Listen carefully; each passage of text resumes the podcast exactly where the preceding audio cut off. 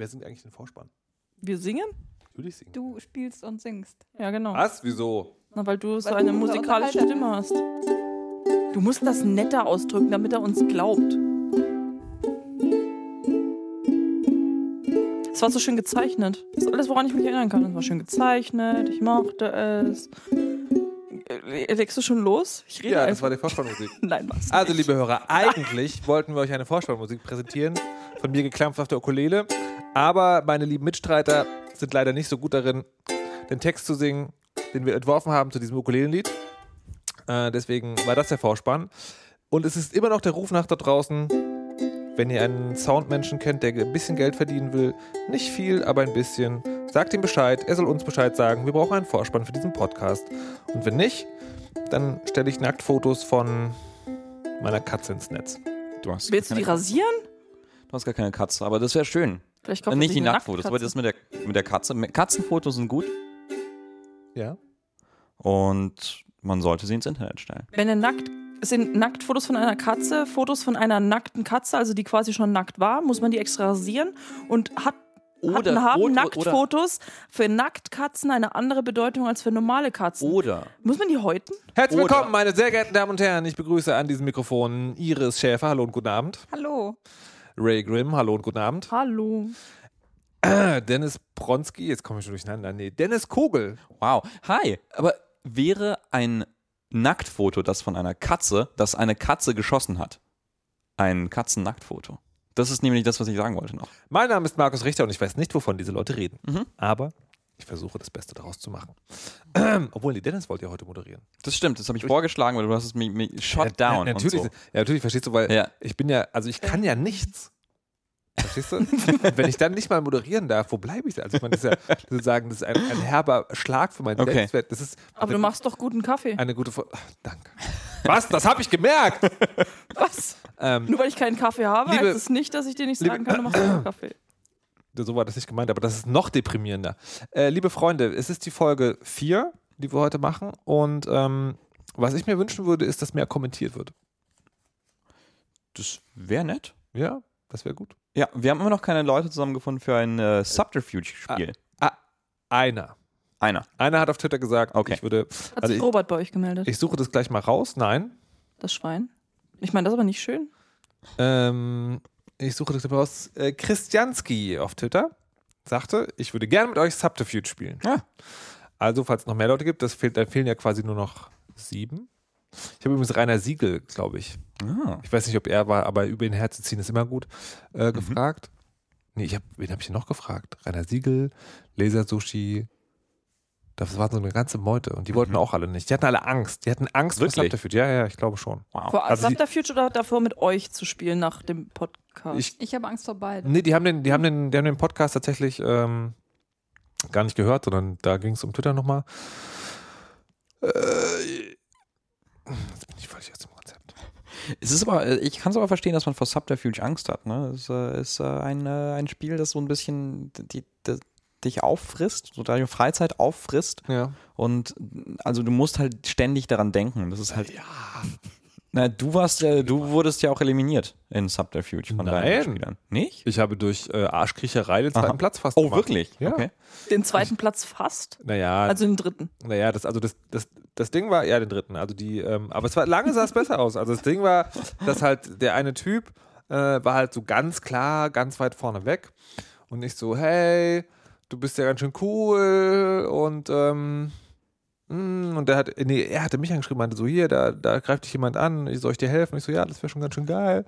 Und äh, naja, haben wir so ein bisschen hergeschrieben, meinte er so, ja, weil du so entspannt bist, äh, ne, ich zieh dich auf den zweiten Platz. Und ich so, yes. Und dann hatte aber der, hatte aber der, der also quasi mein Gegenspieler, ähm, der, äh, der auch nicht den Versuch, also auch total lustig, weil eigentlich hätten wir uns ja zusammentun sollen, um den ersten sozusagen und dann das untereinander ausmachen können. Aber der hat halt wirklich nur für sich gespielt und hatte dann irgendwie, man muss, wenn man eine bestimmte Möglichkeit hat, also man muss auf seinem U-Boot einen Navigator und einen ähm, äh, Selbstmordattentäter Mhm. äh, drauf tun und dann hat man die Möglichkeit, die gegnerische Queen zu jagen. Also Mhm. die Hauptfigur, wenn die tot ist, dann ist halt schlecht. Und äh, das hat er halt mit mir gemacht. Er hat da unglaublich viele Ressourcen verbraten. und dann war ich tot und leider nur Dritter. Aber dann er, war er tot, weil die Ressourcen hat er auf mich verschwendet. Naja, spielt mir das Subterfuge. Ja, weil dann könnt, äh, könnt ihr auch so etwas erleben, wo man Genau. äh, Königinnen jagt mit Navigatoren und Märtyrer-U-Booten. Das ist, das ist auch eine. Das klingt seltsam. Aber es das ist, es ist gerade in dieser Zeit klingt das seltsam. Habt Ja. ihr also mal ab von den anderen äh, Themen, die wir noch sprechen, habt ihr es manchmal auch, dass äh, wenn man dieses, dieses Spiele-Ding macht und dann waren die Paris-Attentate noch nicht so lange her, dass man sich dann so ein bisschen erschreckt? Nicht mal so sehr für sich selbst, aber wie das für andere klingen mög mögte, könnte? Also weißt du, wenn man das so frei von der Leber weg erzählt, hey, Selbstmordattentäter, die die Königin in die Luft sprengen. Hm. Man fühlt sich, also ich fühle mich dann immer so ein bisschen pietätslos und äh, versuche das dann so, also unmittelbar danach zumindest zu lassen. Aber ich weiß nicht, ich war, also ich war gerade in dem Fall auch einfach überfordert mit allem und habe dann einfach nichts dazu gesagt. Und so. Empfindet ihr das bei Nee. Spielen dann schlimmer als zum Beispiel bei, keine Ahnung, Filmen oder, oder Büchern oder so? Weil man konsumiert ja weiterhin auch andere Medien. Und da passieren ja quasi dieselben Dinge, wenn nicht sogar. Also ich hatte, ich hatte tatsächlich einen, einen ganz interessanten, äh, ein ganz interessantes Erlebnis bei Fallout 4. Ähm, ich habe für Deutschland Radio Kultur einen Test dafür gemacht und hab und mir ist der Gedanke, also, also Fallout 4 muss man wissen, sprechen wir vielleicht auch nachher drüber, der Kampf ist dort sozusagen äh, eine Blutwolke nach der anderen. Also man schießt da Leute ins Knie oder ins Gesicht und dann sind halt also wirklich, also regelrechte Blutwolken auf dem Bildschirm zu sehen. Und ähm, mir ist halt erst bei der Abgabe des Beitrags, oder nicht bei der Abgabe, also sozusagen, aber als ich den Beitrag gearbeitet habe, ist mir eingekommen, dass möglicherweise es Hörer geben könnte, die das als, naja, so, also fehl am Platz oder sowas wahrnehmen, weil halt so Killerspiele und so, man weiß ja nicht so ganz genau. Und für mich selber war es aber so, dass in der Woche, wo das passiert ist, das tatsächlich also gut als Eskapismus funktioniert hat. Also ich habe gerne Fallout gespielt, also weil mich diese Anschläge halt auch total mitgenommen haben. Und das war wirklich so ein Abschalten halt. Hm. Und das ist, das, das, das finde ich total interessant, weil ich glaube sozusagen für, ich sage jetzt in Anführungszeichen, Außenstehende könnte es halt denken die so, oh, Killerspiele im Zeitalter von Anschlägen, wie kann er das nur tun? Und für mich waren das, waren die Sachen sozusagen so weit auseinander weg, dass halt das eine halt ne, wirklich sozusagen so ein Ding ist und hat überhaupt gar nichts damit zu tun. Aber ich musste jetzt gerade wieder, und das ist vielleicht auch so eine Medien, Medienleute-Sachen, ne, als wir sagten, hier Selbstmordattentäter, und dann äh, dachte ich so, ah, Naja, aber dann wiederum, also so totales ist halt, aber Leute, also es gibt viele, viele Soldaten und so, die irgendwie super gerne Halo und Call of Duty spielen, irgendwie auch so nach so einer Irak-Tour und so. Also ich habe irgendwann, mein, Im Irak ja, ja, ja, ja, ja, voll, voll, voll. Ich habe irgendwann neulich aber auch irgendwie so, einen- so einen Podcast gehört, einen ganz anderen, der war, war ein Journalist, der war irgendwie im, auch im Irak stationiert und so und hat irgendwie, äh, Krieg, war halt Kriegsreporter und meinte dann so, ja, und danach, als wir äh, zurückkamen von beschossen werden und Dinge fotografieren und sowas, dann haben wir halt ganz viel Halo-Multiplayer gespielt. Das war ein bisschen seltsam. Und sowas, aber irgendwie ver verstehe ich das, weil das halt ein- einfach jetzt unabhängig, glaube ich, vom, vom In- Inhalt wirklich ähm, gut, gut irgendwie zum Abschalten, Ablenken, Verarbeiten und sowas. Hm. Ja. Hm. Ich frage mich auch manchmal, ob wir da nicht, ich möchte nicht sagen übersensibilisiert sind, aber wir sind ja quasi so darauf konditioniert von, äh, von vielen Mainstream-Medien oder von, von Leuten, die sich mit Videospielen nicht so beschäftigen, äh, dass darauf nicht nur herabgeblickt wird, sondern dass es teilweise ja schon so ist, dass Videospiele gerne als Ausrede für alles genommen werden. Also es gab ja noch mal als dieses, ich weiß nicht, ob das Sandy Hook war, ähm, als, äh, als quasi der Attentäter noch nicht klar war, wer das war, aber da hieß es, der ist es vielleicht. Äh, und der hat irgendwie Mass Effect gespielt und sowas. Auf einmal sind alle auf den eingegangen, auf seiner Facebook-Seite. Der ist irgendwie vollkommen explodiert. Dann kam raus, ja, war, war der Bruder von dem. Der hat damit überhaupt nichts zu tun gehabt. Und ich glaube, wir haben alle schon so einen, so einen internen Schutzmechanismus, was, äh, ähm, was quasi diese allgemeine Kritik, gerade wenn es halt um in Anführungszeichen Killerspiele geht, angeht, dass, äh, dass wir schon automatisch im Kopf entschärfen, wenn es um sowas geht. Weil wir es gewohnt sind, dafür angegriffen zu werden. Ja, Habe ich zumindest das Gefühl. durchaus. Jetzt hatte ich gerade noch einen Punkt. Ach hier, äh, genau, also was ja, also wo das auch sozusagen, wie, wie bereitwillig drauf gesprungen wird. Es gab ja diese Meldung dann irgendwann, dass der belgische Innenminister gesagt hatte, die Attentäter hätten die PS4 zur Kommunikation benutzt. Und das war also, das ist nicht nur sozusagen ganz krass, weil es ja um diese Spielsache geht, sondern es war auch so, so ein Medienlehrstück, weil was wirklich passiert war, ist, dass der Minister drei Tage vor dem Attentat irgendwo gesagt hat, naja, er hätte gehört, das wäre eines der, also sehr schwierig zu knacken, diese PS4-Kommunikation. Und sie haben in dem Haus eines der Attentäter eine PS4 gefunden. Wo ich auch so denke, Leute, das ist 2015. Vielleicht stehen in Haushalten, ja auch von Terroristen, Playstations rum. Die haben vielleicht auch einen Toaster. Es ist übrigens total, total irre, wie, wie sehr sich das gehalten hat. Ich habe äh, irgendwann neulich mit, äh, mit meinem Vater telefoniert, der äh, bei der, äh, also angestellt ist bei, bei, bei, bei einer Polizei und Mhm. da irgendwie auch von, von, also von Polizeikollegen irgendwie auch Anfragen, er macht so Sachen mit IT da, auch Anfragen bekommen hat wegen Playstation und Terrorismus und was da geht und, und sowas bei irgendeinem Seminar oder sowas waren da irgendwie ganz, ganz viele Gespräche darüber, weil sich das so sehr hält, weil sich diese, diese Falschmeldung so sehr hält. Aber klar, weil, weil, weil die, die Meldung Playstation für Terrorplanung benutzt, hält sich, also ist glaube ich krasser und hält sich eher als war übrigens auch, also war eine Falschmeldung, war irgendwie, jetzt war echt nicht so und so. Vor allem selbst als diese Falschmeldung ja schon quasi auch als solche in Anführungszeichen enttarnt wurde und äh, auch viele, die darüber berichtet hatten, quasi ihre Meldung schon zurückgezogen haben, gab es ja trotzdem dann irgendwann was, glaube ich, die FAZ oder sowas, die dann nochmal draufgehauen hat. Die haben einfach alles, alle, die quasi darüber berichtet haben, dass es eine Falschmeldung war, haben sie ignoriert und haben dann Tage später nochmal gesagt, übrigens, Ach ja, yay, voll gut. Läuft. was für ein positiver Auftakt. diesem Ja, Podcast. auf jeden Fall. Super. Ähm, Vor allem nach der Ukulele. Ja. Ja, Das das, war so ein. Ja. Aber ich fand das aber ganz interessant. ich, also ich vermute, da versteckt sich irgendein Kommentar bei meinem Ukulele-Spiel. Ich bin, Ich bin super begeistert von der Ukulele und ich hätte dir vorhin gerne zugehört, wenn ich nicht so damit beschäftigt gewesen wäre, über Black Widow nachzudenken. Apropos Musik, die man zwangsweise hören muss. Was? The Martian. Ja, das ist Disco, ja, schon, ne? oder? Ja, Disco. Disco. genau. Ähm, die, äh, wir waren ja mit dem Podcast auch angetreten, äh, so Konsensdinge vorzustellen aus der Popkultur.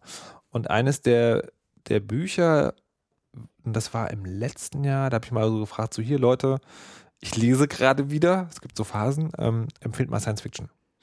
Und da kam, äh, kam von John Scalzi, gibt es so eine, ich weiß gar nicht, wie die Serie heißt, äh, über so Mutanten, Elitesoldaten im Weltraum, ganz nett. Und The Martian wurde empfohlen. Von Andy Weir heißt er, glaube ich. Ähm, was auch so eine abstruse Geschichte ist von, äh, keiner will das Buch haben, er verlegt es selbst als E-Book, glaube ich, und dann tausend Verkäufe und auf einmal so, bam, neues Science-Fiction-Konsensbuch.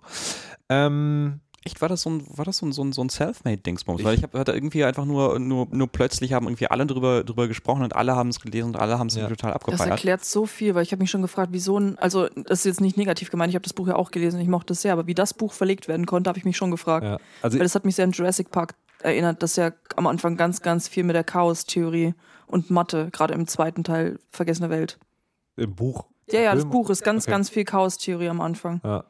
Also ich habe das nur am, am Augenwinkel sozusagen irgendwann mal überflogen, gelesen, gehört. Vielleicht war es auch ein Gerücht. Bestens informiert. Casually Cast.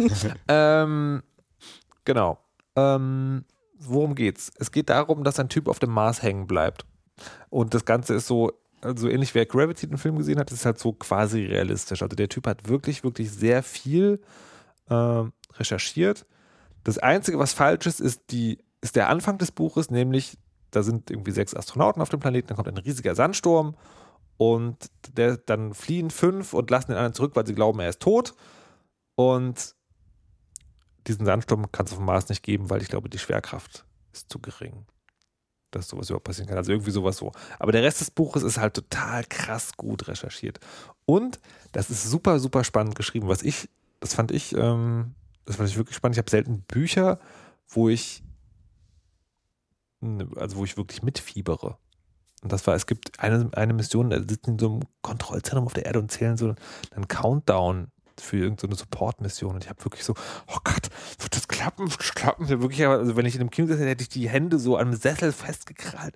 Sehr, sehr, sehr spannend geschrieben, sehr gut und halt super, super authentisch, weil dadurch, dass es alles so krass recherchiert ist. Ähm, ja. Wie fanden Sie das Buch, Frau Grimm? Ich fand es auch äh, sehr gut. Also es hat mich auch überrascht, wie man ähm, wie man so Mathe und Berechnungen einfach auch so literarisch so interessant darstellen kann. Weil er hat wirklich versucht, das zugänglich zu machen und auch zu erklären, äh, keine Ahnung, warum äh, Mathe so wichtig ist. Also keine Ahnung, hätte man mir in der fünften Klasse gesagt, hey, guck mal, mit Mathe kannst du auf Mars überleben, hätte ich, glaube ich, Mathe viel cooler gefunden. ähm, das fand ich, das hat mir wirklich richtig gut gefallen. Also auch so dieses, äh, dieses, ähm, dieses Jules Verne-Feeling, das man irgendwo hatte. Ähm, einfach dieses äh, nicht verlassen auf einer einsamen Insel, sondern eben äh, im Weltall und man hat die ganze Zeit gedacht, wie zum Teufel will er das überleben? Der kann das nicht überleben mit seinen, mit seinen komischen Kartoffelpflanzen und äh, seinen ständigen Explosionen, weil er einfach immer zu irgendwas äh, verbockt und seiner Disco-Musik. Also das, äh, ich weiß nicht, das war, war schön menschlich, aber was mir dann letztendlich doch gefehlt hat, waren tatsächlich ähm, ein bisschen Charaktere. Also, weil ich finde, er wurde irgendwann dann doch sehr blass, möchte ich fast sagen, weil er war halt Was? quasi so in seinen in seinen Berechnungen drin und in seinem Überleben, dass man nicht wirklich was von seiner Persönlichkeit mitbekommen hat. Okay. Und es ist, ähm, es kam ja dann später quasi, dass man auch andere Menschen gemerkt hat, wie andere, wie halt die Leute, die versucht haben, ihn vom Mars wegzukriegen, nachdem sie gemerkt haben, dass er noch da ist. Und da hat mir so ein bisschen so die, die persönliche Ebene, die Interaktion gefehlt. Also aber nur so ein bisschen. Also Wow. es wäre, ich, ich weiß, ich, hatte, ich hatte genau das andere. echt? ähm, weil die, äh, weil ich hatte das so als, also das ist tatsächlich so, der ist über, über die, also die lange Strecke am Anfang des Buchs sozusagen ist nur seine Perspektive und später dann erst eine andere von anderen Leuten. Und, und als die anderen in Zukunft war ich so, nee, ich will das nicht. Geht weg. Das ist so, das ist so. Das so war schon ein komischer Bruch, ja. und ich fand, und ich fand ihn tatsächlich sehr, sehr gut gezeichnet. Also ich kann, konnte das sehr nachvollziehen irgendwie. Wie ist denn das eigentlich geschrieben? Weil das ist so das eine, das eine, was ich irgendwie äh, mitgekriegt habe, ist, dass es quasi so das eine Lager gibt, das plötzlich das, dieses Buch abgefeiert hat, was ich irgendwie sehr interessant fand, war, war plötzlich irgendwie die halbe Timeline über dieses Science-Fiction-Buch gelesen, äh, ge gesprochen. Und dann gab es irgendwie, und dann kam, kam so, so, dann kamen so mehr so die Literatursnobs und sagten, ja, das macht schon Spaß. Aber Alter, ist das scheiße geschrieben und so. Also, das habe ich, das habe ich gehört. Ich kann das Okay. nicht beurteilen. Ich habe halt gehört, dass es halt so, so super stümperhaft geschrieben wäre und irgendwie ganz, Nee. ganz schlimm. Okay. Das eigentlich überhaupt nicht. Also das kann ich nicht nachvollziehen. Wie gesagt, es ist halt, ähm, es hat ein paar, würde ich sagen, ungewöhnliche Entscheidungen drin. Äh, also gerade das, was Markus gesagt hat, man hat über ganz lange Strecke hatte man halt nur diese Perspektive von ihm, wie er da zurückgelassen wurde und wie er sich da halt um alles kümmert. Und dann hast du halt diesen Bruch, dass du auf einmal dann auch die, ähm, erst die Leute quasi ein paar auf der Erde hast, die äh, quasi von der NASA, die sich dann darum kümmern, ihn zurückzubringen. Und dann später nochmal äh, seine Crew. Also das war dann die Wechsel dazwischen, fand ich teilweise, also es war, hätte ich nicht damit gerechnet, dass das kommt. Und ja, teilweise hat mich das auch gestört. Ähm, aber ich würde jetzt nicht sagen, dass es stümperhaft geschrieben worden wäre. Also es war, wie gesagt, eine ungewöhnliche Entscheidung, aber jetzt nicht unbedingt eine schlechte. Ja, also der, also gerade die technischen Erklärungen sozusagen, die sind schon super, super, super, super, super detailliert. Mhm. Das würde man im sozusagen, also ich glaube, wenn, wenn da von Anfang an ein großer Mainstream-Verlag draufgesessen hätte und gesagt hätte, so, wir müssen das zugänglich halten, wäre da sicherlich viel rausgeflogen. Aber genau das macht den Reiz dann aus. Ähm, und der hat, also für meinen Begriff hatte der Autor auch eine sehr gute, äh, gutes Gespür dafür, wann er aufhört. Also er hat es sozusagen sehr genau detailliert erklärt, sodass man immer das Gefühl hat, man kommt jetzt irgendwie so grob mit. Und er hat aufgehört, wenn es zu fein wurde. Also er hat dann nicht genau die Schrauben irgendwie noch, die angezogen werden oder sowas. Und das war, ja, das fand ich schon richtig gut. Und dann kam der Film Ja. mit Matt Damon. Da dachte ich, da dachte ich ja sofort so, ach nö.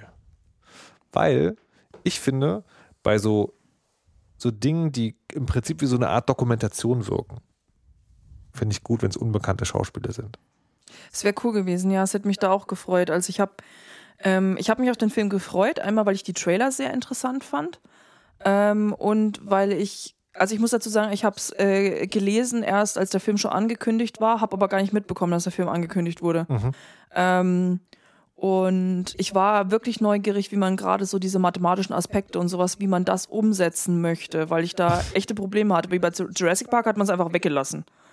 Ähm, War ja hier auch so eigentlich. ja, und da, also man hat es zumindest, der hat noch so ein bisschen, er hat irgendwie gesagt, er berechnet irgendwie alles Mögliche und so. Also es wurde angekratzt und ich fand aber gut, wie es gemacht wurde. Also gerade auch so am Ende, wie dann, also ich, ich spoiler jetzt nicht oder sowas, aber das ist halt, dass nicht alles eins zu eins umgesetzt wurde, aber dass es doch nah am Buch geblieben ist. Also ich finde, die haben da eine echt schöne Balance hingekriegt. Also das hat mich, der Film hat mich wirklich, war eine richtig gute Adaption, muss ich sagen. Also hat mich positiv überrascht. Also ich, also ja, also als ich im Trailer gesehen habe, I have to science the fuck out of this. So, nö, bitte, nein. Ähm, und war dann aber auch sozusagen, fand den Film gut und fand ihn aber eine gute Ergänzung zum Buch. Ja. Und ich frage mich, und da kommt ihr, liebe Hörer, ins Spiel, wer von euch hat den Film gesehen, ohne das Buch zu lesen? Da würde mich mal das Fazit davon dem Film tatsächlich interessieren, weil ich fand den Film dann sozusagen gut, weil die ganzen Szenen, wo sie die Technik weggelassen haben, wusste ich, wie er das macht. So, und da konnte mir das halt sozusagen so rein erklären. Ähm, und deswegen war es spannend. Ähm, ansonsten, einen Beef habe ich mit dem Film, er war in 3D. Und es gibt halt so mehrere Szenen auf dem Mars, wo das halt wirklich einfach wie eine Spielzeuglandschaft dadurch aussieht. Da soll sagen, ne, man sieht dann halt ihn und dann soll so die Weite dieses Planeten gezeigt werden, aber durch das 3D sieht es halt einfach auf so eine Spielzeuglandschaft. Hm. Voll doof. Und dann. Warte mal, warum habt ihr es eigentlich nicht gelesen? Oder geguckt. Oder geguckt?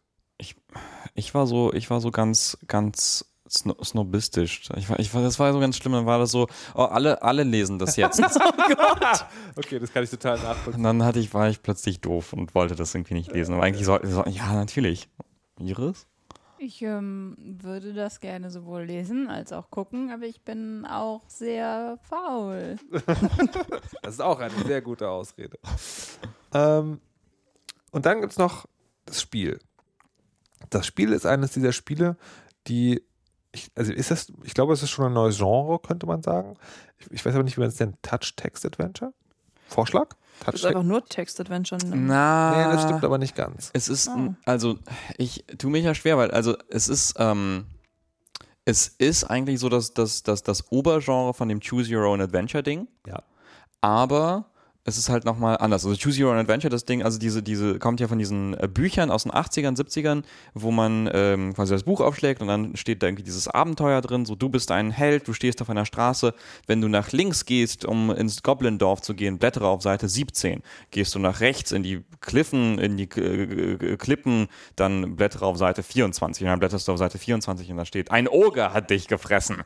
Geh wieder an den Anfang zurück, du bist tot und so weiter. Also, und dann gibt es halt so ganz, ganz komplexe Sachen mit, mit Rollenspielwerten und sowas und Aufleveln und alles Mögliche. Und das funktioniert ja so ähnlich. Also man trifft halt aus mehreren Entscheidungen eins und dann geht das Spiel irgendwie weiter. Und man macht das durch Anfassen, durch Touch. Ja. Aber es ist ja auch zeitbasiert, ne? Das ist so, Inwiefern? ähm, na, ist das nicht das, was, was dieses äh, The Martian-Spiel ausmacht, dass du quasi eine Entscheidung triffst und sagst, ich hab, hab's nicht gespielt. Ja. Es ist ähm, äh, völlig ja, irrsinnige frag. Mutmaßung. Frag. Aber ist es nicht so, dass du dann, dass, dass, dass er dann sagt, oh, okay, ich verhungere sonst, was soll ich tun? Und du sagst, okay, pflanz deine doofen Kartoffelpflanzen hin, du Vollidiot. Und dann sagt er, okay, ich mach das. Ich melde mich, äh, wenn ich das gemacht habe. Und Ja. dann, äh, und dann dauert es erstmal. Genau, das das. Also, deswegen, also die, diese Spiele sind so, dass äh, das quasi so getan wird, als sei dein Smartphone ein, das, was wirklich ist, nämlich ein Nachrichtenempfangsgerät. Man ist halt, ähm, also Lifeline war das erste Spiel dieser Art, man kriegt halt Nachrichten von jemand, dessen einzige Kommunikationsmöglichkeit es ist, diese Textnachrichten zu schicken. Und nachdem man diese Nachrichten bekommen hat, dann ähm, hat man zwischen ein, ein bis drei Auswahlmöglichkeiten, obwohl bei Marschen also glaube ich immer nur zwei, ähm, und kann die quasi zurückschicken. Das ist das Spiel, genau. Und zwischendurch gibt es halt Pausen, die halt so mehr oder weniger ähm, mehr oder weniger realistisch sind. Also bei Martian ist es natürlich totaler Quatsch, weil eigentlich jede einzelne Nachricht 20 Minuten dauert zum Mars, wenn ich es mir richtig gemerkt habe. Also auf jeden Fall sehr, sehr lange. Ähm, und da ist aber das Interessante, du kannst zum Beispiel, wenn er gerade nicht schreibt, kannst du versuchen, ihn anzupingen und dann, äh, dann aufzuwecken. Oh, das ist witzig. Und ähm, hat es noch jemand gespielt? Hast du es auch gespielt, Ray? Mhm. Ähm, okay, dann Ich sollte vielleicht was sagen und nicht nur im Kopf schütteln Dann, beim äh, Podcast. Es tut mir leid. Da will ich nur ganz kurz sagen, auch das ist eine schöne Ergänzung zum Buch. Also wenn man das Buch gelesen hat, dann gefallen kann man das, glaube ich, gut spielen. Ich weiß auch hier nicht, wie das ist, wenn man, wenn man das nicht kennt. Ähm, das, die machen nicht, machen nicht dasselbe wie im Buch, also weil in dem im Buch macht er, ja- entscheidet er eigentlich alles selber und da ist es sozusagen, wird die die Entscheidung übergeholfen. Du bist halt so ein NASA-Operator, muss dann so Entscheidungen für ihn treffen. Ähm, aber es ist sehr schön gemacht und man kann es sozusagen, also ich fand, das ist eigentlich so ein bisschen Fanservice. So, man hat das Buch gelesen, denkt so, ah, so ein bisschen mehr Marschen wäre halt auch cool und dann halt sozusagen mit dem, äh, mit dem, mit dem Typen zu reden quasi. Das ist halt schon irgendwie sehr, sehr, sehr gut. Äh, okay, soviel zu The Martian. Schreibt uns in die Kommentare, ob ihr, ob und was ihr von The Martian gesehen, gehört oder gespielt habt und wie ihr es fandet. Und in welcher Reihenfolge? und in welcher Reihenfolge und ob auf Deutsch oder auf Englisch. Das finde ich auch interessant, weil ich habe das. Englisch, ich hab das englische Ding gelesen. Hm. Ich habe tatsächlich alles nur in Englisch wahrgenommen und weiß gar nicht, wie das in Deutsch sozusagen funktioniert. Vielleicht kommen Literatursnobs auch daher, deutsche Übersetzung. Möglich. Ich weiß nicht. I don't know. Ja. Aber wir bleiben noch ein bisschen bei dem Spiel. Es gibt nämlich ein Spiel, ein weiteres Spiel aus dieser, äh, dieser ähm, Aus diesem Genre. Genre. Und zwar One Button Travel von, Den Coding Monkeys. von den Coding Monkeys, die quasi aus dem erweiterten Dunstkreis kommen. Das ist, das ist jetzt, jetzt neulich rausgekommen und One Button Travel das ist ganz. Ähm, Also eigentlich ganz ist es, ne, witzig. das ist ja, ist ja die Frage, äh, ist das noch Indie? Das Spiel ist von Marcel André Casasola Merkel und Agnes Lison. Und die geschrieben und, Coding Monkeys sind der Publisher. genau, naja, wobei die haben ja auch irgendwie Programmierung und Krams beigesteuert oder sowas. Nee, Nur die Übersetzung. nee ich glaube, da gab es irgendwie auch Arbeit im Hintergrund da dran und sowas. Also, Ich müsste meinen Angespielt-Podcast nochmal Ja. hören, den ich noch Okay. nicht veröffentlicht habe, wo ich ausführlich mit den beiden über das Spiel hättest du spreche. den veröffentlicht? Ähm, aber egal, Mhm. genau. Also von denen kommt das. Also Coding Monkeys, die Leute, die äh, Carcassonne die Umsetzung gemacht haben und äh, mit äh, Andri zusammen auch, oder Marcel, Mit wie, wie Marcel. sich nennt. Marcel. Rules haben die gemacht. Rules, genau. Mhm. Deutscher Computerspielepreis und Entwicklerpreis und alles. So One Button Travel. Dennis, Mhm. du hast es gespielt. Äh, ja, äh, ist, ähm, wir haben es ja, wir haben das Genre ja schon vorher beschrieben. Es Ja. ist ja, äh, du kriegst Nachrichten und entscheidest dich aus verschiedenen Möglichkeiten und dann musst du warten, um zu sehen, was dann passiert. Und das ist quasi so eine Mischung aus, ich habe es, ähm, äh, als ich es bei Fritz vorgestellt habe, habe ich es als eine Mischung aus, aus Zurück in die Zukunft und WhatsApp beschrieben. Also quasi, du sprichst mit Sehr einem, gut. Du sollst was mit Radio machen. Ah, ich sollte wirklich was im Radio machen.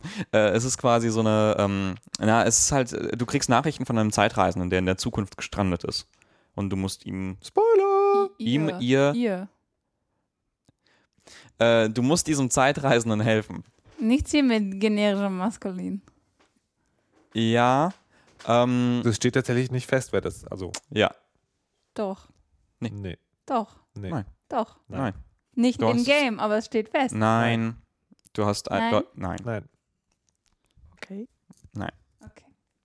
Ähm, äh, auf jeden Fall, auf jeden Fall äh, kommuniziert man mit äh, diesem Zeitreisenden und ähm, muss äh, äh, bestimmte, be- bestimmte Entscheidungen treffen und so. Und je nachdem, wie man sie trifft, dann, dann passieren halt unterschiedliche Sachen. Und äh, das, das, was, was ich erstaunlich daran fand, war, wie groß diese Geschichte ist. Also es dauert eine ganze Weile, bis man, bis man zum Ende kommt, finde ich. Ich habe tatsächlich mit denen gesprochen, die meinten, Mhm. wenn man, äh, wenn man das sozusagen straight spielt, also Mhm. jedes Mal, wenn man angeschrieben wird, Mhm. sofort antworten, Mhm. drei Tage. okay. Zwei Wochen gebraucht. Bei, bei mir hat es irgendwie auch eine Woche gedauert, das, das, Ja. das durch, durchzuspielen. Und es ist wirklich schön. Also ich äh, mochte es mochte es sehr. Ähm, weil es, ich, ich, find, ich fand es sehr schön, weil es sehr, sehr schön geschrieben ist. Es ist sehr, sehr witzig. Es, ist, äh, es gibt viele schöne, absurde, absurde Situationen. Ähm, ich weiß nicht, wie viel man da irgendwie spoilern, spoilern soll oder darf, weil, weil irgendwie das Erleben der Geschichte Ja. irgendwie so, so, ein, so ein großer Aspekt davon ist. Also, ich, also auf die Gefahren jetzt wegen meiner Cross-Promotion gleich ans Kreuz genagelt zu werden, aber cross, cross. im, äh, Oh äh, also ich habe tatsächlich angespielt mit denen aufgenommen, das geht eine Stunde oder ein bisschen länger und da wird also komplett das Spiel gespoilert und auch über so ein paar Dinge geredet. Mhm. Vielleicht kann man das dann da, da belassen. Ja, aber also wie gesagt, Und- toll, schön, Zeitreise. Genau, ich hatte, ich hatte so ein bisschen Beef mit dem Spiel, Aha. weil, das, weil ich das sehr lang fand Mhm.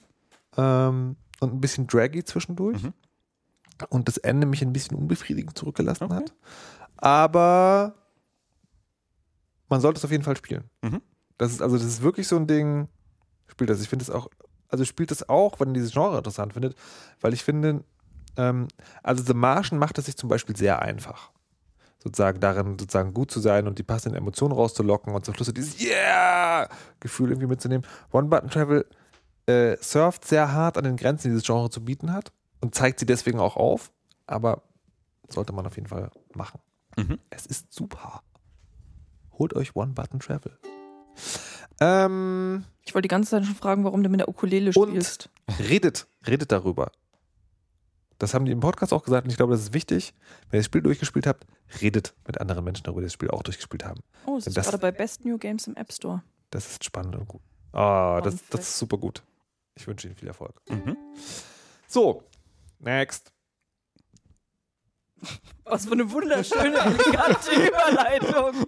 Du solltest was mit Radio machen. Ja, bitte, Ja. mach das. Nee, keine Ahnung. Ich dachte, Dennis wollte jetzt mal. Äh, nee, ich dachte, Iris wollte jetzt mal. Ach so, Iris wollte. Ähm, ja, also wollen wir über ähm, die äh, tollen äh, Videogame-Ninjas von. Warte mal, ich habe doch noch eine Überleitung. Darf ich noch ganz kurz einmal? Ja, ja, bitte. Letztes Mal haben wir über Red Queen geredet.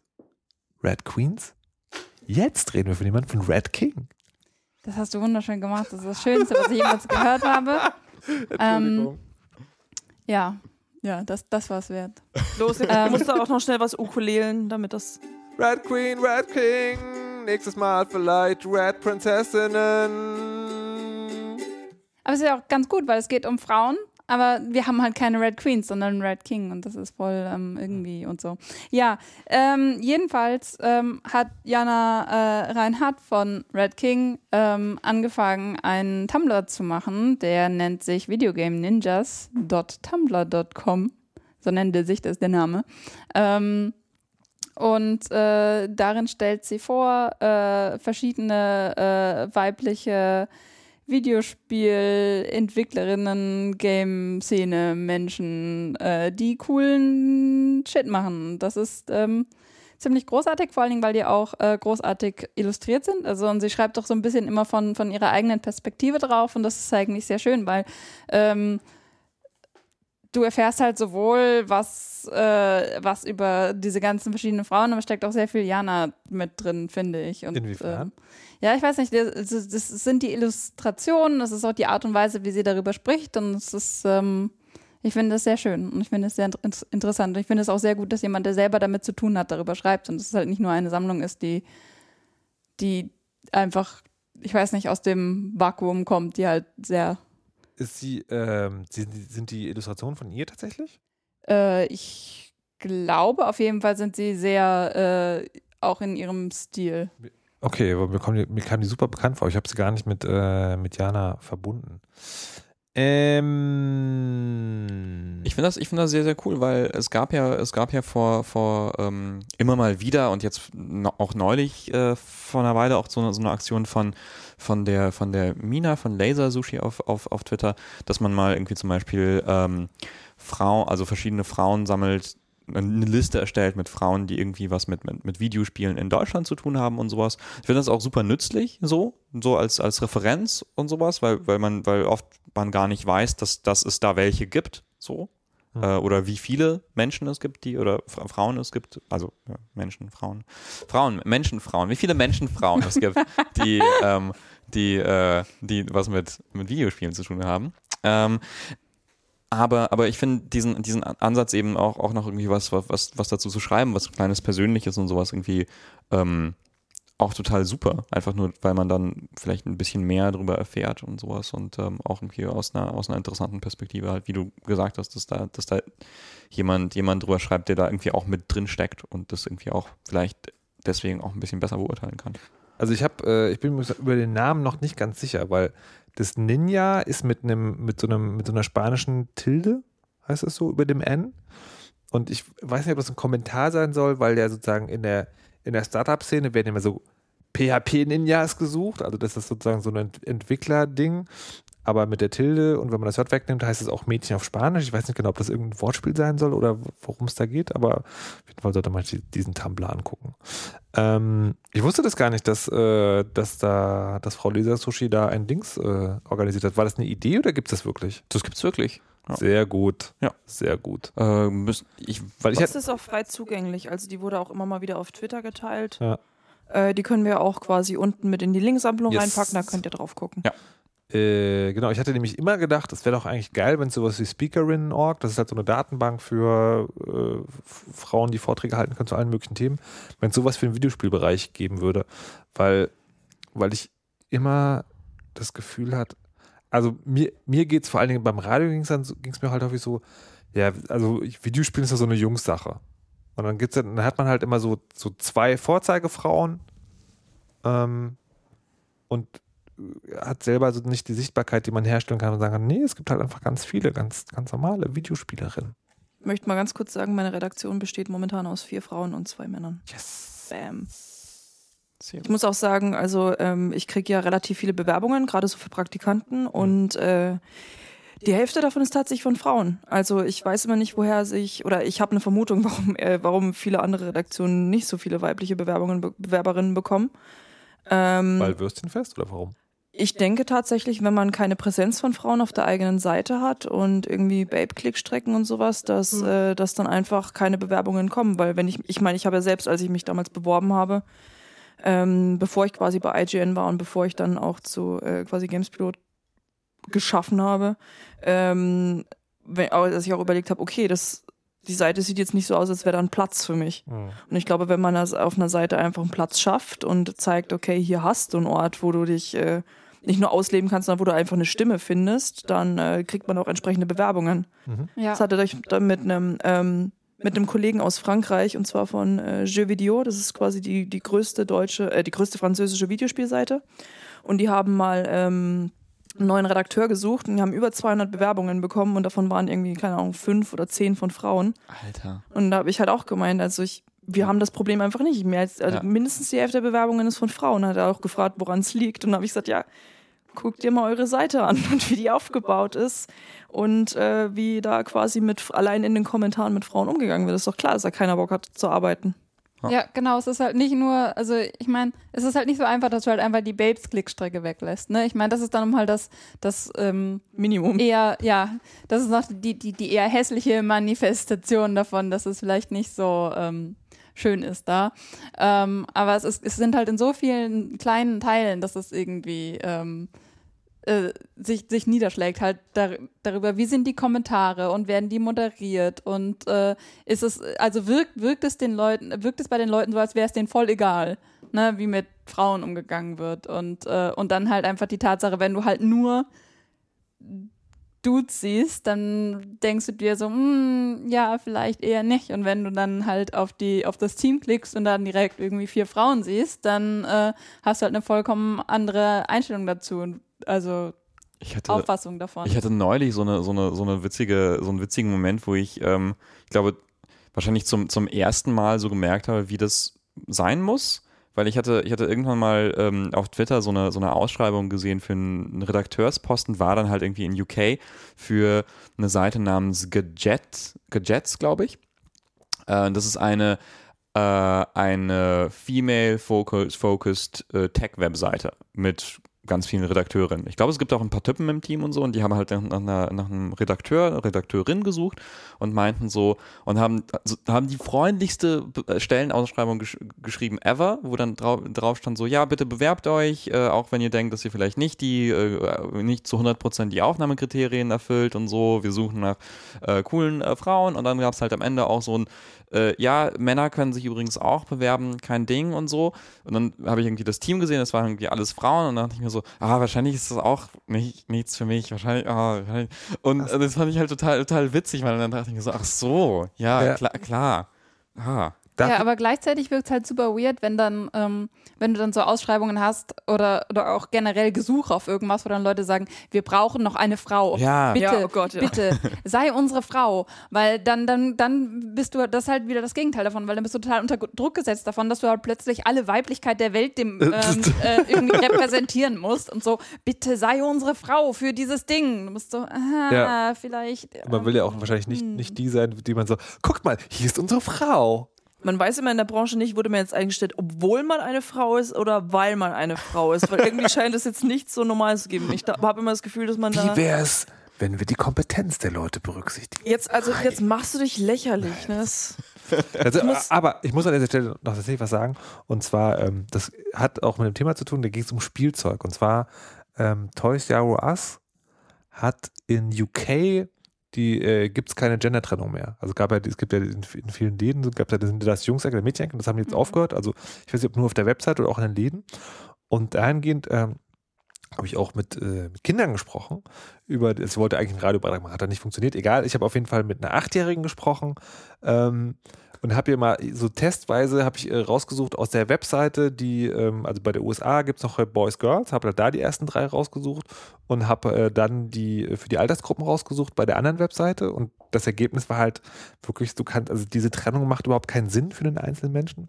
aber worauf ich eigentlich hinaus wollte, habe ich sie gefragt, naja, ich habe gesagt, so hier, es gibt halt Erwachsene, die denken dann, sie können kein Geschenk finden, wenn es diese Jungs-Mädchen-Trennung nicht gibt. Was empfiehlst du denen, wie die auf Geschenke kommen? Vielleicht finden die einfach raus, was denjenigen interessiert. ich so, ja, ja, kann man, kann man mit acht Jahren auch schon draufkommen. Vielleicht ist das ja auch so eine Möglichkeit. Das ist auch. Äh, Sehr ja, gut. wenn der Nachwuchs immer klüger ist. als die Eltern. Ähm, aber das, was Dennis gerade gesagt hat, bringt uns auch gleich zum nächsten Thema. Nämlich dieses Gefühl, wenn es auf einmal andersrum ist. Und wir möchten jetzt über eine Serie sprechen, wo es einen sehr, sehr, sehr, sehr schönen Tweet dazu gibt von Rohan heißt er. Ähm, Me watching Jessica Jones. What the fuck? All characters are women. The men are either bad or I can. Oh, okay. Oh, that's what that feels like. Also das ist wirklich ähm, ein schöner Moment, wenn man diese Serie guckt. Ging mir jetzt nicht auch so, irgendwann festgestellt, das sind ja alles Frauen. Also alles Frauen.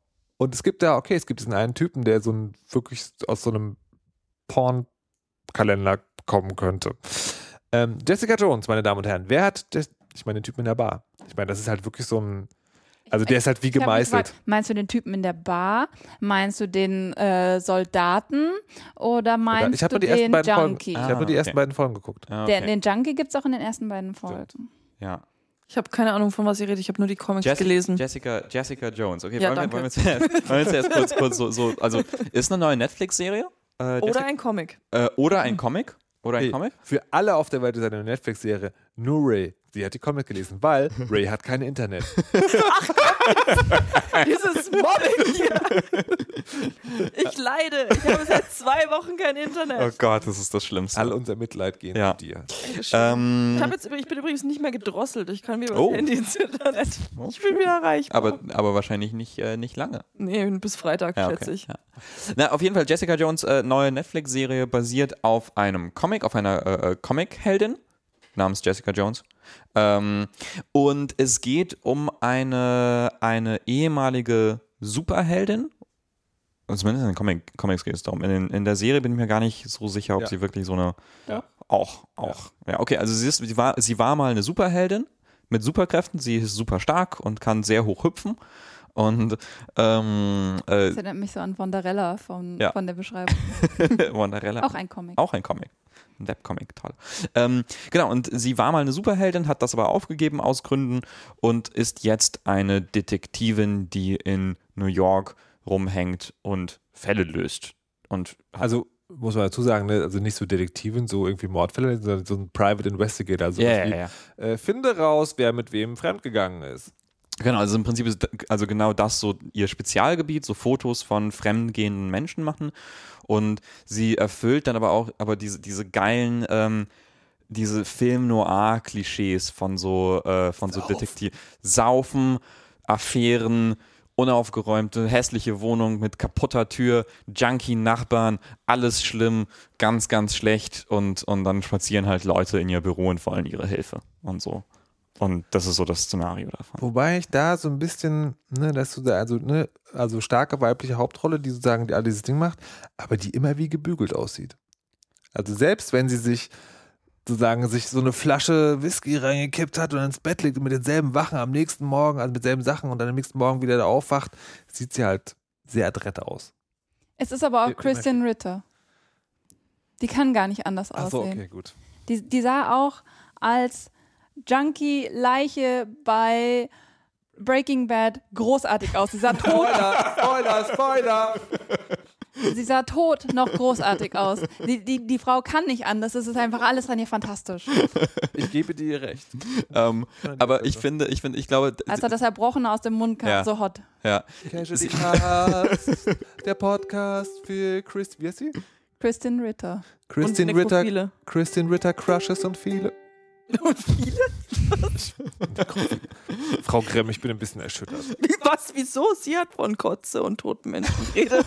Ich habe dem Ganzen nur einen Namen gegeben. Aber wartet, erinnert ihr euch daran, dass wir diesen Podcast angefangen haben, um normalen Menschen Popkultur nahezubringen? Und es ist Folge 4 und wir reden schon über kotzende Toten. Naja, gut. Naja.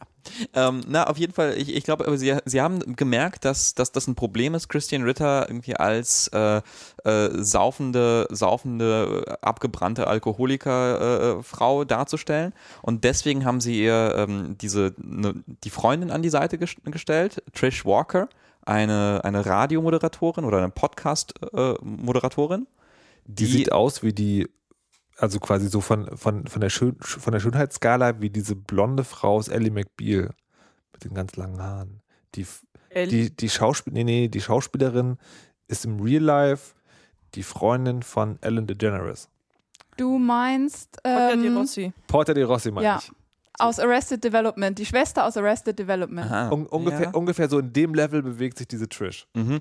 Sie ist, sie, also sie, äh, also Klingt so ein bisschen, als würdet ihr Fanfiction von dieser Serie schreiben. Vielleicht. Weißt du? Und, und euch so Self-Insert Fanfiction. Die Podcasterin. Ja, das stimmt.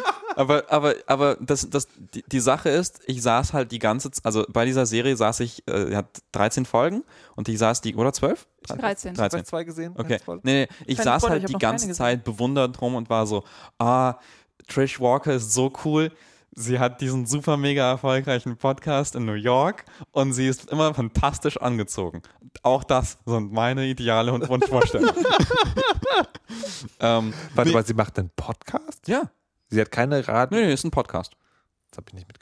Ja. Das habe ich Es ist das, ist das 21. Jahrhundert. Niemand macht Radio. Ein Podcast, Okay, ja. Äh, nee, genau, äh, aber, aber äh, genau, und äh, es geht, ähm, äh, also das ist so das, das Grundszenario, aber dann geht es letztendlich, äh, geht es ja darum, dass äh, Jessica Jones mit, ähm, mit ihrem Erzfeind konfrontiert wird. Äh, dem, Feind. dem Purple Man. Kilgrave. Kilgrave. Niemand weiß, dass er Purple Man heißt. Also in der ersten Folge weiß man nicht, dass er Purple Man heißt. Echt nicht? Das ist ein Spoiler. Hm, okay. Na, äh, Kilgrave, und das ist ein, ein, ein äh, ähm, äh, schrecklicher Dude, der Mind Control, der Gedankenkontrollkräfte hat. Ich mag den, ich, ich mag solchen Bösewicht tatsächlich nicht. Hm. Also ich finde es, äh, das ist auch äh, bei Heroes gab es den, wie heißt der, Sylar? Oh Gott, oh ja. Das ist auch so ein, also ich, ich, Zachary Quinto. ich mag, also ich, also ich finde den Schauspieler sozusagen, fand ich großartig, aber ich mag diese, diese Bösewichte nicht. Dieser Entwurf von, gegen den hilft halt gar nichts. Ja, aber es ist, ist also ich, ich finde, ähm, bei, bei Heroes ähm, ist das nochmal was ganz anderes als bei Jessica Jones, weil sie den, ähm, weil sie sich wirklich darüber Gedanken gemacht haben bei Jessica Jones, was bedeutet das? Dieses Gefühl, ausgeliefert zu sein und so. Und, und, und, und sie haben, sie haben das halt darauf gebaut, weil das, was, das, was ähm, Kilgrave macht, das ist halt einfach äh, Abuse. Er ist abusive und bringt Menschen dazu, zu tun, was äh, er will, obwohl sie es einfach nicht wollen. Das ist, also sie schaffen es halt, dieses Mind Control, du kannst nichts machen und äh, du hast keine Optionen gegen diesen Menschen sehr real wirken zu lassen. Ne? Und das ist halt das, was oft bei vielen anderen Helden, die das machen, halt einfach nicht funktioniert, weil das ist halt so, ja, das ist halt dieser äh, omnipotente äh, ähm, Superbösewicht. Und ähm, naja, gut, der hat halt mit dir persönlich nichts zu tun. Und das, was Kilgrave macht, ist halt unglaublich persönlich. Und das, finde ich, wird sehr, sehr, sehr gut gemacht. Ja, aber aus genau dem Grund funktioniert es für mich nicht, weil es ist total unlogisch, dass er nicht einfach hingeht und sozusagen sie persönlich fertig macht. Also mir, mir, kommt, mir kommt jetzt schon, ich habe nur zwei Folgen gesehen und schon jetzt frage ich mich, warum geht der Typ nicht einfach hin? Nee, das wird, das wird äh, tatsächlich, jetzt musst du weiter gucken, das wird eigentlich ganz gut deutlich gemacht, finde ich. Ich fand's, also in den Comics kam, äh, kam der Purple Man erst relativ spät. Also es gibt vier Sammelbände, wenn ich mich jetzt, also ich habe ich hab's alles äh, digital gelesen, da bin ich mir nicht hundertprozentig sicher. Aber es gibt vier Sammelbände und da kommt er gar- erst relativ zum Schluss tatsächlich vor. Und äh, da war es auch sehr, quasi da erinnert sie sich erstmal quasi rückwirkend daran, wie es damals mit ihm war. Und diese Art von, von Abuse, die er da ihr gegenüber hatte, die fand ich persönlich, ich möchte nicht sagen sehr interessant, aber es war mal was anderes. Es war nicht so direkt, wie ich es eigentlich erwartet hätte. Also das erste, wenn ich halt an Mind Control und eine junge Superheldin äh, denke und so ein, so ein, keine Ahnung, so einen schmierigen Typ, da hätte ich halt schon erwartet, dass er sie irgendwie sexuell quasi missbraucht oder etwas oder gefügig macht auch. Und das ist in dem Fall äh, nicht passiert, sondern er hat sie anders erniedrigt. Und äh, das war auf seine Art war das sehr, ich möchte sagen, sehr viel beunruhigender, aber es war auf eine andere Art beunruhigend, wie das da so, so aufgezogen wurde. Hm.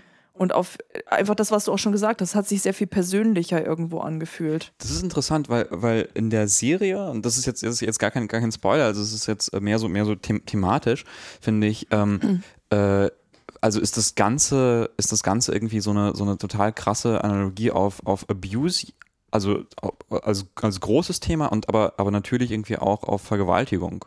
Ähm, und es wird also von, von sehr, sehr früh irgendwie in den, ich weiß nicht, ob es irgendwie schon in der zweiten Folge schon, schon so weit ist, aber äh, halt relativ am Anfang wird das, wird diese, wird diese Analogie irgendwie sehr, sehr, sehr, sehr, sehr deutlich und sowas. Also von Kommt- wegen. Kommt mir aber jetzt gerade so vor, als ob sie es in der Fernsehserie irgendwie eingeflochten haben, damit es dann auch die Doofen verstehen. Im, im Ja. Comics war es, also ich spoiler jetzt nur so ein bisschen, da war es halt so, dass einer sie auch gefragt hat, ob sie von ihm vergewaltigt wurde und sie hat gemeint, nein, äh, er hat mich darum betteln lassen, aber er hat nie mit mir Sex gehabt. Also er hat quasi, er hat sie sechs, äh, also acht Monate unter äh, quasi unter seiner Kontrolle gehalten und hat auch Frauen abgeschleppt und hat sie dann zugucken lassen, während sie sich äh, quasi gewünscht hat und oder ihn halt quasi begehrt hat und daneben stehen musste. Also sie, er hat sie emotional und psychisch gefoltert auf eine ganz andere Art und Weise. Okay. Und das Nee, fand ich Okay, das ist krass. Okay, interessant. In der, nee, in der, in der Serie ist es halt nochmal, noch, also eigentlich eher direkter. direkter, oder? Ja, ja. Also Ja. äh, Sie, sie, sie, sie sagt ja auch, dass er sie vergewaltigt Ja. hat. Das ist ja, aber wa- was ich sehr, sehr großartig finde, ist, dass es eben nicht eben die, diese, diese Vergewaltigung ist halt nicht das Grafische daran. Das, das, das, und, und der Akt der Vergewaltigung, er, er vergewaltigt sie und er vergewaltigt auch eine andere Frau. Und äh, der, der Akt ist gar nicht das Zentrale. Es geht halt wirklich um das, was psychologisch passiert. Und das ist halt eigentlich nur so ein, so ein ähm, es, es ist auch dabei, weil es halt auch zu dieser ganzen Spanne an Gewalt gehört, die er zufügt, aber es ist halt nicht dieser, dieses, dieses Schockinstrument, äh, sondern das, was wirklich Schockierende ist, halt alles drumherum. Das Schockierende ist halt, wie er Menschen in Besitz nimmt. Das Schockierende ist halt diese ganze psychologische Komponente daran, die auch dabei dabei ist. Aber es, ist, es wird halt nie so benutzt von wegen und außerdem hat er mich vergewaltigt, sondern so. Ne? Es, es wird halt nicht, es wird halt nicht das dann als Höhepunkt des, des Grauens äh, äh, betrachtet, weil es halt eine Komponente dieses gesamten äh, Dings ist, was er bringt. Und Vor allem, ich weiß nicht, wie es in, in der Serie ist, aber in den Comics war es halt auch so, da ist er zum Beispiel, er geht in ein Restaurant einfach rein und äh, da nerven ihn die Leute und da sagt er, er möchte jetzt, dass ihr alle aufhört zu atmen. Und dann hören alle auf zu atmen. Und dann sterben alle, außer der Koch, der ihm seine Eier zubereitet. Und äh, das ist so, das ist so eine, so eine ganz andere Art des Wahnsinns. Und was du auch jetzt beschrieben hast, ich finde es, ich finde immer Vergewaltigung gerade in TV-Serien mit weiblichen Charakteren ist es halt immer echt schwierig, weil das halt immer als Schockmoment genommen Mhm, wird genau oder das. als so, ne, dieses, deshalb habe ich auch zum Beispiel keinerlei Bedürfnis, Game of Thrones zu gucken oder zu lesen, weil ich einfach denke, also es gibt, es gibt einfach schon zu viel Literatur da draußen, die ist wirklich nur so, wirklich als so den letzten Schockmoment und so das Einzige, was man einer Frau antun kann oder wie man halt ihr eine interessante Backstory geben kann, ist noch irgendwie eine Vergewaltigung in die, Misch, äh, in die Mischung reinzuhauen. Und das finde ich halt immer hochgradig problematisch, weil die wenigsten dann, selbst wenn sie das Feingefühl haben, sich damit noch auseinanderzusetzen, was es psychologisch bedeutet, ähm, wird es halt meistens einfach auf immer dieselbe Art angegangen und dann einfach nur wegen Shock Value und das ist halt einfach. Ja, es wird halt als Plot Ja. instrumentalisiert, von wegen, Ja. wir brauchen irgendwas Krasses, was irgendwem passiert und dann ballern wir das doch da rein. Und ich finde das eigentlich, ich finde es eigentlich ganz gut, dass das halt auch passiert ist bei Jessica Jones, weil es halt eigentlich eine logische Konsequenz ist daraus, von wegen, du, du bist dieser, dieser Mann und du gehst so mit Menschen um.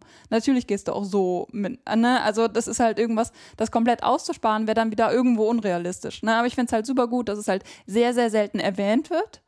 Und wenn, dann ist es halt auch nur etwas, was er auch gemacht hat. Und es ist zwar trotzdem, trotzdem furchtbar, aber es ist halt nicht dieses, es wird halt nicht so als der große Schockmoment instrumentalisiert. Und was sehr gut gemacht ist, es wird nie einfach nur gesagt, um interessant zu sein, sondern es wird halt auch gesagt, um irgendwas zu machen. Nämlich der eine Moment, wo sie ihm das halt auch vorwirft, ist er unglaublich schockiert, weil er, weil er dieses Wort so ähm, schockierend findet, weil er halt sich nicht selber vorstellt, dass er das tut.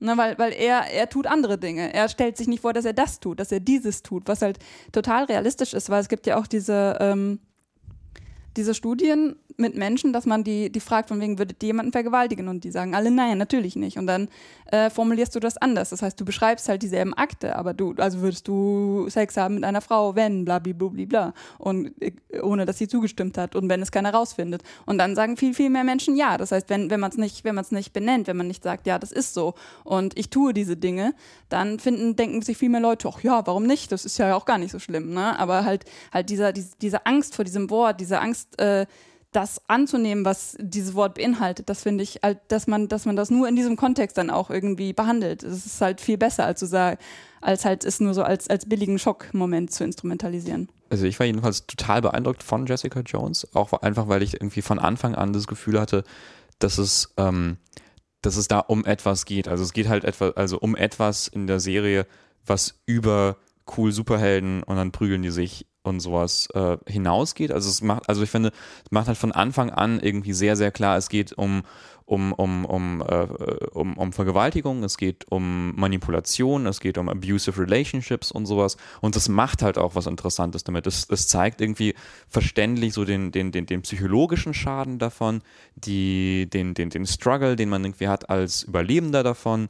Ähm, und es macht es irgendwie auf eine Weise, die dir das also deutlich macht, irgendwie ohne ausbeuterisch zu sein, ohne irgendwie daraus einfach nur so billige Schockmomente zu generieren und ähm, irgendwie auch so, dass man das versteht als jemand, der gar nicht betroffen ist davon und sowas. Also quasi das, äh, das Gefühl davon zu vermitteln, äh, was irgendwie viele, viele äh, Überlebende von Vergewaltigung und sowas irgendwie beschreiben, wenn sie darüber sprechen, irgendwie warum das scheiße war. Was ich auch sehr gut Ganz finde zum, zum Thema Abuse ist, dass es halt äh, auch sehr gut dieses Ding rüberbringt, von wegen, es ist keine, äh, es ist halt immer falsch, egal wie klein, wie klein das, also kleinteilig das eigentlich ist. Es gibt einen Typen, das ist ziemlich großartig, es gibt einen Typen, ähm, der irgendwann auftaucht und das, was ihm passiert ist, ist, Kilgrave hat ihm seine Jacke geklaut.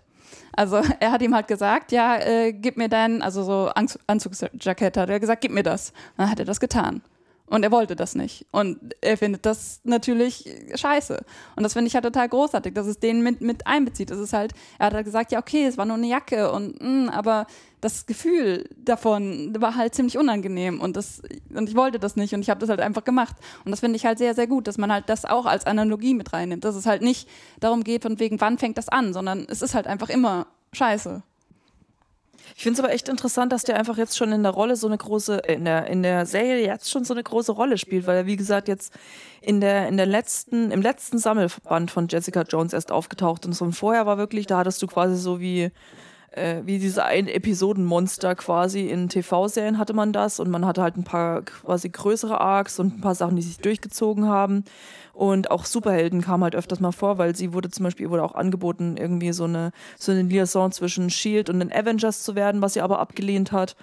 Und äh, oder auch quasi die ganzen Comics fangen damit an, einfach, dass sie, ähm, dass sie ein Video davon aus Versehen gedreht hat, äh, in dem gezeigt wird, wer Captain America eigentlich unter seiner Maske ist. Und das weiß halt so noch keiner. Und ich fand es Ja. eigentlich, ja, also das, das war für mich auch neu. Ich kenne ja die, Okay. die Comics nicht so sehr. ähm, ich kenne ihn halt auch nur von den, äh, von den Filmen. Und da war es halt so, dass keiner quasi wusste, wer unter der Maske von Captain America steckt. ist Und das dann Pre- oder Post-Civil War? War. Weiß ich nicht, keine Ahnung. Das kann ich dir leider echt nicht sagen. Also das war ähm, bei Marvel bin ich ja auch erst vor kurzem eingestiegen und äh, ich weiß jetzt auch nicht, weil ich glaube, die Comics sind ja von 2001 oder so. Ist die Ähm, Serie auch abgeschlossen? Also gibt es sie quasi gar nicht mehr? die Serie, also ähm, Jessica Jones selbst ist abgeschlossen. Es gab danach noch Powers und da weiß ich es nicht, weil ich dachte erst, dass Powers, äh, nee, warte mal, war es Was ist Powers? Ist, ein, ist dann ein Superhelden-Team oder was, wo sie dabei Ich ist? weiß gar nicht, ob ich gerade Powers auch verwechsel mit einem anderen Comic, der Powers heißt, der vom Oh. selben Autor ist. Okay. Ähm, es gibt, nee, Pu- Pulse, Entschuldigung, ich verwechsel tatsächlich was. Pulse ist, ähm, hoffe ich, der Name. Ähm, und ich dachte, das spielt davor, aber es spielt eigentlich danach. Und, aber ich weiß nicht, ob es abgeschlossen Wie, ist, weil Pulse ist ja Jessica Jones oder was? in der das ist- spielt quasi nach Jessica Jones dann mit ihr, dann ist sie da auch in so einem Superhelden-Team wieder drin. Aber ich fand die Idee, dass sie wieder zur Superheldin wird, so abstoßend, dass ich keine, weil ich fand, ich fand halt einfach dieses, okay, sie war eine Superheldin und sie hat halt beschlossen, sie möchte das nicht mehr machen und sie möchte halt was anderes aus ihrem Leben machen.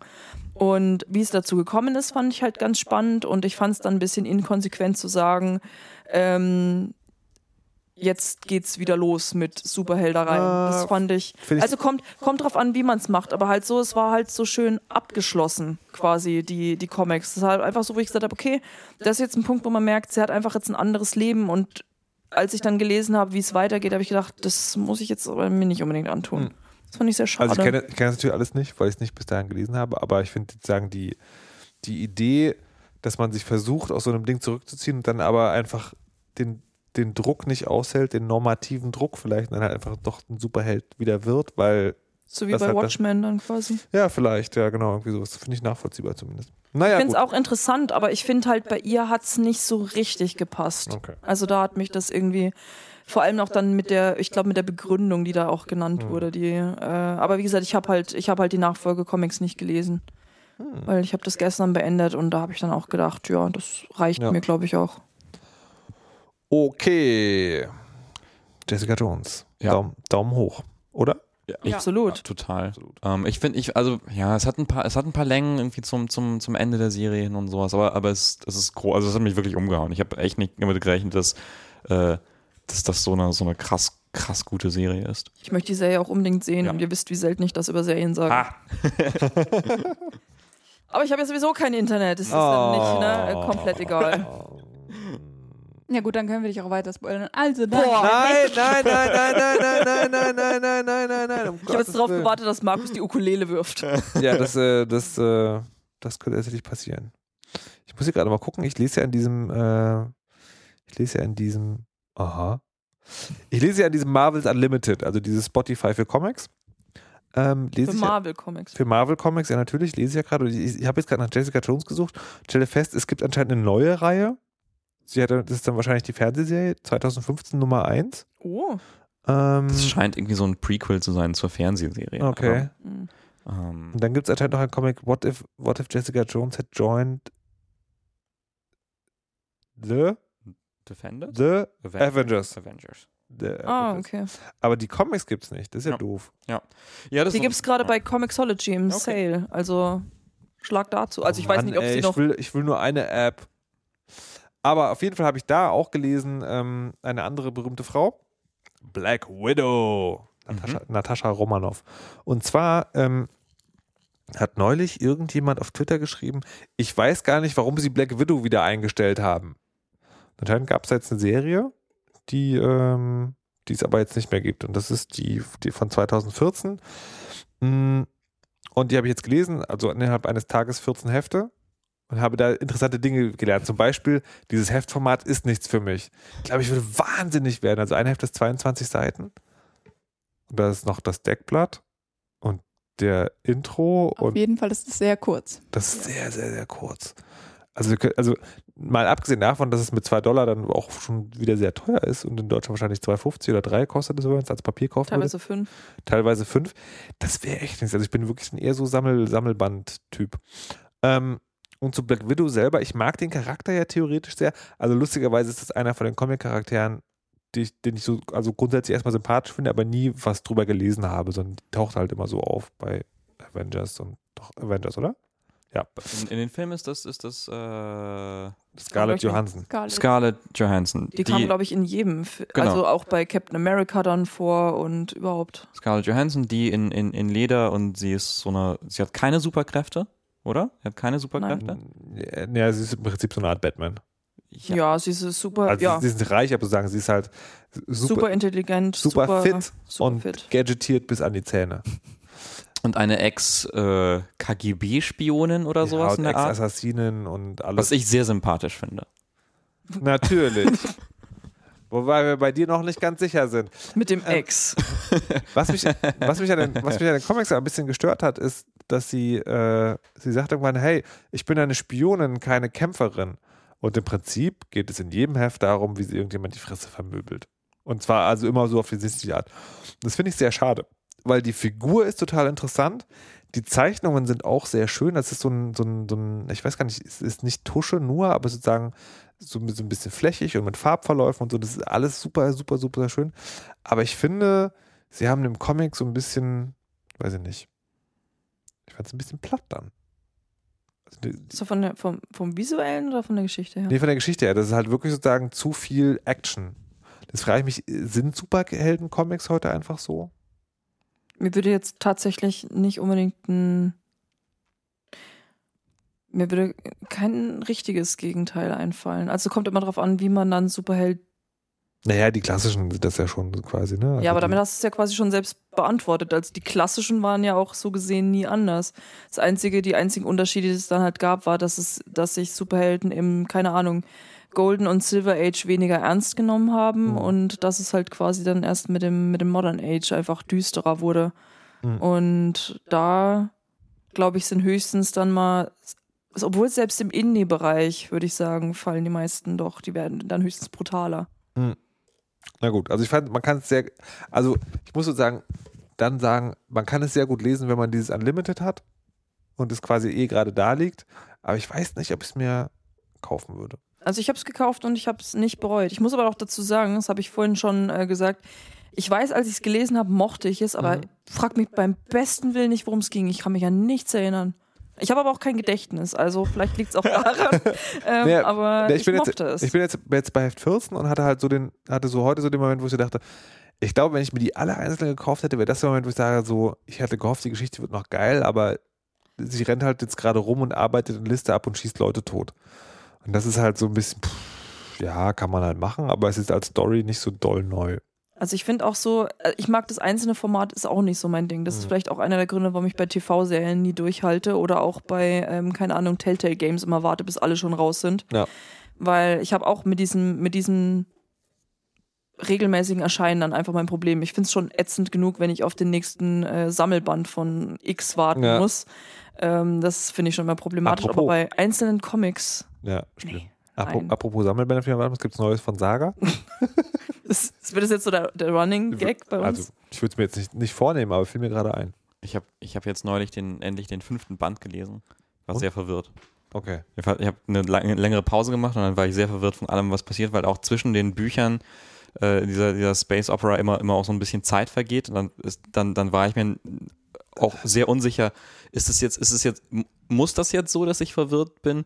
Äh, oder äh, habe ich, äh, habe ich irgendwas vergessen? Ich lese vor jedem neuen Band erstmal die letzten fünf Seiten vom alten Band Das ist eine nochmal. sehr gute Idee. Aber ich, aber ich habe ich hab tatsächlich das Gefühl, jetzt fällt mir gerade ein, warum Saga sozusagen so schwierig für mich ist.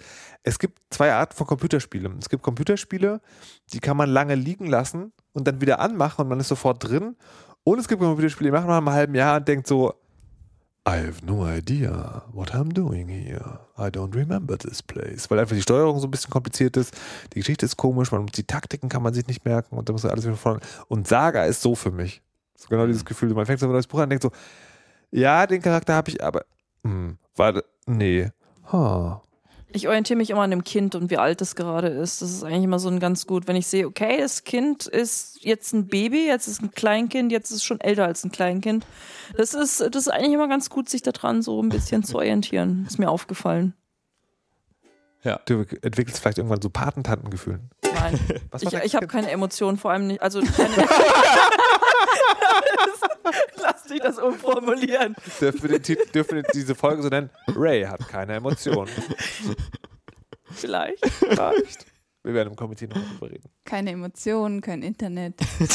Vielleicht hängt das zusammen. Vielleicht hängt das oh mein zusammen. Gott, Oh ich muss mal Gott. wieder Emotionen downloaden. Setz dich doch ein bisschen in meine WLAN-Strahlung. ähm, ich, also wir wollten eigentlich noch über Fallout 4 sprechen, Aha. aber weil wir den Podcast auch so grob eine Stunde lang halten wollten und es jetzt schon deutlich drüber ist, Oh. würde ich sagen, wir verschieben das. Gut. Ja. Dann kann ich das auch mal spielen. Ich würde das Ein bisschen mehr. begrüßen Ja. und würde damit auch die Runde einleiten wollen, was äh, für popkulturelle Erzeugnisse tut ihr euch als nächstes an? Mhm. Herr Dennis Kogel, Fallout 4? Äh, ja, ja, warum nicht? Fallout 4. Ja, Okay, kann man machen. sehr gut. Aha. Ray Grimm? Ich weiß es noch nicht. Ich spiele auch gerade Fallout 4, aber das sind diese scheiß Skule und die finde Mhm. ich echt nicht okay. Okay. Ich weiß nicht, die machen mir irgendwie Angst. In the hat, with a shotgun, Shotgun. in the head. Shotguns With benutzen a nur Leute, die nicht zielen können, mein Freund. In the head with a shotgun. Eine Waffe, die ich bei Fallout 4 sehr empfehlen kann, so will ich noch kurz sagen, ist der Knie, der Kneecapper. Macht 20% Beinschaden, also 20% des Bein verkrüppeln. Hört sich schlimm an, ist aber sehr effektiv. Iris Schäfer. Ähm, ja, also ich würde vielleicht auch gerne Fallout spielen, aber ich habe keine Such äh, ich habe keine Lust nach dem Plot zu suchen. Deswegen vielleicht spielt einfach jemand Fallout für mich vor, bis was passiert und dann Du kannst auch einfach Häuser bauen. Aber Ja. Das mache ich die also meiste ich, Zeit. ich glaube, das geht nicht. Also, weil es ist, es ist immer der Punkt, wo, also es gibt erste, also man fängt an und dann sucht man den Plot und dann hat man einen Plot und denkt so, ja, kann ich aber auch was anderes machen. Das ist doch, doch so Fallout das typische 4. Bethesda-Phänomen, oder? Ja. Ja, Ähm, eigentlich hätte ich Bock, mal wieder so ein richtig dämliches JRPG zu spielen. Oh. So wie Ähm, ähm, auf, Persona. I auf iOS ist was rausgekommen, du sagen, da steht nicht Final Fantasy dran. Der, doch, da steht nicht Final Fantasy dran, aber es ist Final Fantasy, also ein Final Nee. Fantasy Re-Ding sie. nee, Final Fantasy ist nicht gut. Nee, nee, das muss, nee, nee. Xenoblade Mehr so mit Chronicles? Gefühlen, wie so Persona oder Atelier oder Achso, so. da ist, da ist auch was rausgekommen neulich. Äh, Sagia 5? nee, ich habe den Namen vergessen. Vielleicht, wenn es mir einfällt, schreibe ich es noch rein. Ähm, ich möchte Just Cause 3 spielen. Ah, ja. Explosionen! Das war unerwartet. Vor allem mit dieser Ukulele. Äh, genau. Dann verabschieden wir uns. Ich verabschiede mich von Iris Schäfer, vielen Dank. Von Ray Grimm, vielen Dank. Tschüss. Und Dennis Kugel, vielen Dank. Ciao. Mein Name ist Max Richter, ich spreche im Mikrofon und habe es auch heute wieder versucht. Tschüss.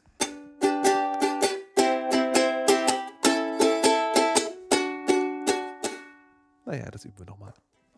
Das klappt doch schon ganz gut.